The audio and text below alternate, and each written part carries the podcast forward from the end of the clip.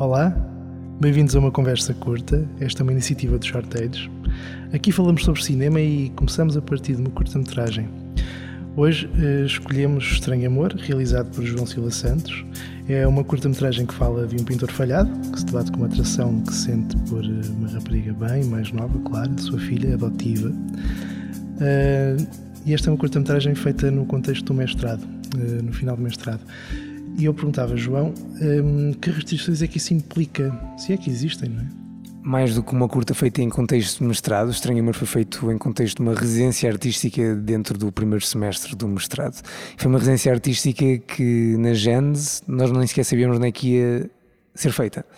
Então pediram-nos para escrevermos guiões, tinham que ser o mais. Obviamente que os professores não disseram isto, não é? Mas tinham que ser os mais genéricos possíveis os guiões, porque eles tinham que ser adaptados a onde quer que a cidade ou a aldeia ou quer que fosse eh, em que recaísse a residência artística, esses guiões teriam que ser produzidos lá sem eh, sem qualquer eh, adaptação, digamos, porque não íamos ter tempo para isso sequer. Obviamente pequenas reescritas poderiam, poderíamos fazer, mas nada uh, sistémico do próprio guião, não podíamos alterar de repente uma personagem porque não podíamos, uh, no calor do momento, ter mais um ator ou menos um ator. Aquilo tinha que estar já planeado e tinha que estar fechado de uma forma genérica para se poder uh, adaptar a qualquer espaço onde uh, a residência artística recaísse. No nosso caso, recaiu na, na Povo de Varzim. E o filme acaba por ter cenas à beira-mar de que, que, no guião não estão à beira-mar, por exemplo. No guião estavam literalmente no quintal, como uh, a própria Lolita do, do, do, Kubrick, que foi a grande referência do filme. Uh, obviamente que a partir do momento que nós vamos para um, uma cidade como a Póvoa de Varzim à beira-mar, a adaptação dessas cenas ocorre para mim ocorreu quase instintivamente e já não se passa num backyard, passa-se à beira-mar e de repente a casa de férias, digamos, no meio do, do monte, passa a ser um, uma atração quase turística. Um possível Airbnb, no caso foi mesmo um Airbnb em Laundes, uma, uma aldeia zeca lá de, da, da Póvoa de Varzim. E para mim, este foi o, o primeiro grande desafio de, e a primeira grande restrição de realmente fazer a curta-metragem em mestrado neste contexto. Eh, para, para, para quem não estudou cinema, que é o meu caso, um, ehm, quando propões um guião ou fazes a tua proposta, existem restrições por parte dos professores? Dizem, olha, não vais tanto por aí, vai mais por aqui? Ou é sempre liberdade? No momento da faz... proposta ou depois? Em, em ambos? Porque imagina, no no momento, pelo menos no meu, na minha experiência, no momento da proposta, eles, uh, regra geral, não opinam em termos de olha, devia ser menos por aqui, devia ser mais por ali. É, é mais categórico, de género isto vai ser feito, isto não vai ser feito. A partir do momento que, se, que decidem o que é que vai ser feito, aí há sempre aquele professor que, pelo menos, lá está, isto é sempre a minha experiência, obviamente, claro. mas há sempre aquele professor que, sim, sim, faz, sim, sim, avante, sim, sim, não sei o quê, e há aqueles que, hum, eu sei que tu passaste, mas olha, isto aqui devia ser diferente, já no, no pitching tinhas dito isto, eu não tinha gostado muito, e não sei o quê, e uh, grande, grande parte do truque é tu das duas uma, ou quereres agradar a grego e a troiano, e até pode sair bem ou pode sair mal, não é? Os gregos e os troianos podem ter razão ou não, uh, ou tens razão. Uh, queres agradar a grego troiano, ou então sabes exatamente aquilo que queres fazer e fazes, porque uh, apesar de estás a fazer uma curta-metragem em contexto escolar, uh, com dinheiro público, não quer dizer que na minha opinião, tens uma responsabilidade Espera, moral tu, tu, para. Tu tens dinheiro? Há dinheiro? No nosso caso, houve. Opa, isso é incrível. Espera aí, eu, eu pensava que os alunos eram pobres, mas afinal estou enganado. eu, particularmente, não tinha dinheiro. Não, não, claro, mas então quer dizer que foste buscar ao meu bolso, aos meus impostos, é isto? Não, não. Acho que não são os valores dos teus impostos. Não, porque ele também paga propinas, não te esqueças. Ah, está bem, está bem, tens razão. Mas ele disse público. Sim. Dinheiro público, não disse Naquele dinheiro... caso específico público, porque veio da Câmara da Póvoa de Varzim, portanto suponho que faça parte do orçamento cultural que eles tinham para aquele ano, que veio para a nossa residência artística. E muito bem. E parte de, do apoio que o ICA dá às escolas. Já tiveste a sorte aqueles, de... Aqueles 25 euros, não é? 15. E na Santos Torresmo. Olha, quem é esta voz que apareceu aqui? Não me digam que será o Paulo. Sim, Olá, sou Paulo. eu, sou eu. Boa noite, boa noite. Boa noite. Adeus. Uh, uh, pergunto, pergunto o quê? Agora distraí-me com isto do, do, dos dinheiros. Mas já tiveste a oportunidade de, de, voltar a ter bons recursos, boas câmaras para trabalhar? Ou, ou isso é uma das vantagens de, de estar na, naquele contexto? É uma das vantagens, definitivamente, e definitivamente da ESMAD propriamente dita, porque não conheço nenhuma outra faculdade, pelo menos na altura, porque obviamente desde aí que já não estou tanto dentro, tanto dentro da, da, da, parte académica, mas na altura lá no Porto não havia outro, nenhuma outra faculdade a fazer residências artísticas daquele género, com aquele tipo de apoio e proximidade com as câmaras. Uh, portanto, definitivamente é um, um grande plus de trabalhar assim nas escolas.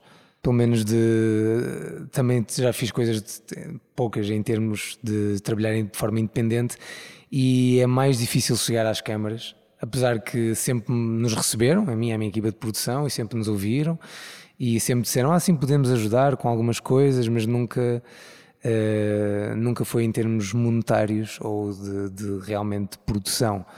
Uh, mais de, ah sim, podem filmar naquela rua, e isto quando estou a falar em câmaras, estou a falar em câmaras ou juntas de freguesia até, digamos, por exemplo. Achas que já, já eh, em filmes que tentaste fazer depois de sair da universidade, ehm, já tentaste abordar a própria universidade e perceber se eles estão interessados em continuar a dar apoio ou já, Agora, já. E, e eles apoiaram, já, e ele apoiaram concretamente com equipamento, por acaso. Foram, foram, foram porreiros nesse aspecto. Sempre mantivemos uma boa relação e uh, foi frutífera até no futuro, por acaso. Foste bom aluno. Sim. Eu acho muito interessante a questão da avaliação. Mas pronto, é defeito profissional, se calhar. Porque eu considero que é absolutamente diferente. São dois universos. Estar ali, uh, o Paulo a fazer o seu filme e tu estás a fazer o teu filme. Tu vais ser avaliado. Há um professor que te dá um conselho. Tu segues ou não segues? Assim, mais do que falar do meu caso, há uma coisa que há uma, uma parte que não referi. Esta residência artística era feita para dois filmes. E era uma residência artística de 10 dias, o primeiro dia de montagens, depois éramos para rodar em 4 dias um filme, tínhamos um dia de turnover e depois o outro filme era rodado em 4 dias.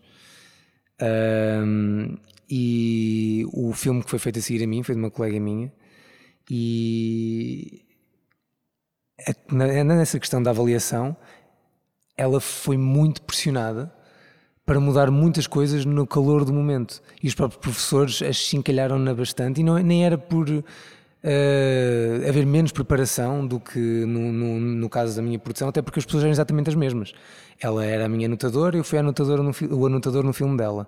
Portanto, nem, nem tinha a ver com isso. Mas, por alguma razão, no caso dela em específico, e uh, houve muitos problemas com os professores. Porque ela tentou muito uh, levar a sua avante e os professores não estavam a gostar do quão independente ela estava a ser relativamente ao, ao que queria fazer. E o filme dela não tinha nada a ver com incesto.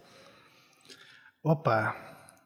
Como o Estranho Amor. O que é que era pior? O, em termos, o que é? A narrativa? Sim. A narrativa dela para dar uh, tantos problemas. Não, lá está. Não, a narrativa dela era sobre uma mulher que era abusada pelo namorado e ah, violência doméstica. Era violência doméstica, mas era de, de um, um tom comé mas era de, de, forma era levado de forma humorística. Pois, é, é, é, muito divertido. É, é era muito divertido a violência doméstica. Isto é um controverso. Mas eu estou a ser irónico, por favor, vamos deixar aqui o registro. Eu não suporto violência doméstica. As mulheres que sofrem também não. E... Mas palmadas não faz mal a ninguém. Olha que isto está a ser gravado, não queres ser cancelado. Uh, o Paulo estava a ser irónico também. Nenhum de nós apoia. Eu vou só dizer que os homens também apanham e eu também não apoio isso. Toca a todos. Toca a todos. Toca a todos, não. Que nunca levei, pá. Esta parte é para tirares. Epá, não sei como agora. É que vocês estragam-me isto com estas piadas de. Não, mas de facto, em relação a. Isto é a minha, a minha. Não é poker face, é poker attitude. Uh, tua colega pagou por ter uma personalidade forte ou por ser teimosa? por ter uma personalidade forte. Porque eu. Eu não, estou, não quer dizer com isto que tenhas uma personalidade fraca. Daí eu ter aberto a hipótese da teimosia. Eh, falando a sério. Pronto, sim, sim, sim, sim, sim. Pronto, até pode ser uma piada, mas neste, neste, neste contexto não, não é de facto. Uh, muitas vezes não tem a ver com a personalidade, mas sim com uma atitude, uma atitude mais ou menos teimosa, ou de mostrar aos professores que não têm qualquer abertura para ceder no, em determinada situação. Naquele caso, acho que quando eu quero chegar com isto, acho que naquele caso foi uma questão dos professores não entenderem o projeto que ela queria fazer. E ao não entenderem o projeto que ela queria fazer, tentaram, eh, de certa forma, eh, destruí-lo, digamos, e de moldar ao que eles pensavam que era ou que devia ser o projeto. Enquanto no meu caso, por mais estranho que possa ser, por causa da narrativa em si, eles, toda a gente percebeu o que é que era o filme e não havia dúvidas quanto estava aquilo a ser filmado e preparado. Pois. És um excelente comunicador. E, João, tens noção de que tudo o que estás a dizer sobre os professores vai ficar online? Obviamente. Ah, não quer dizer que eles vão ver este. Como é que se chama? conversa curta. Este é provavelmente o episódio mais atribulado. E atenção, amigos, eh, isto, se pensam que isto vai ser editado para vocês ficarem com boa cara, esqueçam, até porque isto é só áudio, portanto não há cá caras. Digo que o Shortage é uma iniciativa do Shortcuts Viseu, é apoiado pelo município de Viseu e financiado pelo programa Viseu Cultura. A música que estão a escutar agora é uma composição de Leonardo Oteiro. Os risos que ouvem ao fundo é de todos os realizadores aqui à nossa volta. Podem encontrar-nos em www.shortage.online esta foi uma conversa curta e corta. Eu ia dizer, é, afinal, eu já levei uma vez.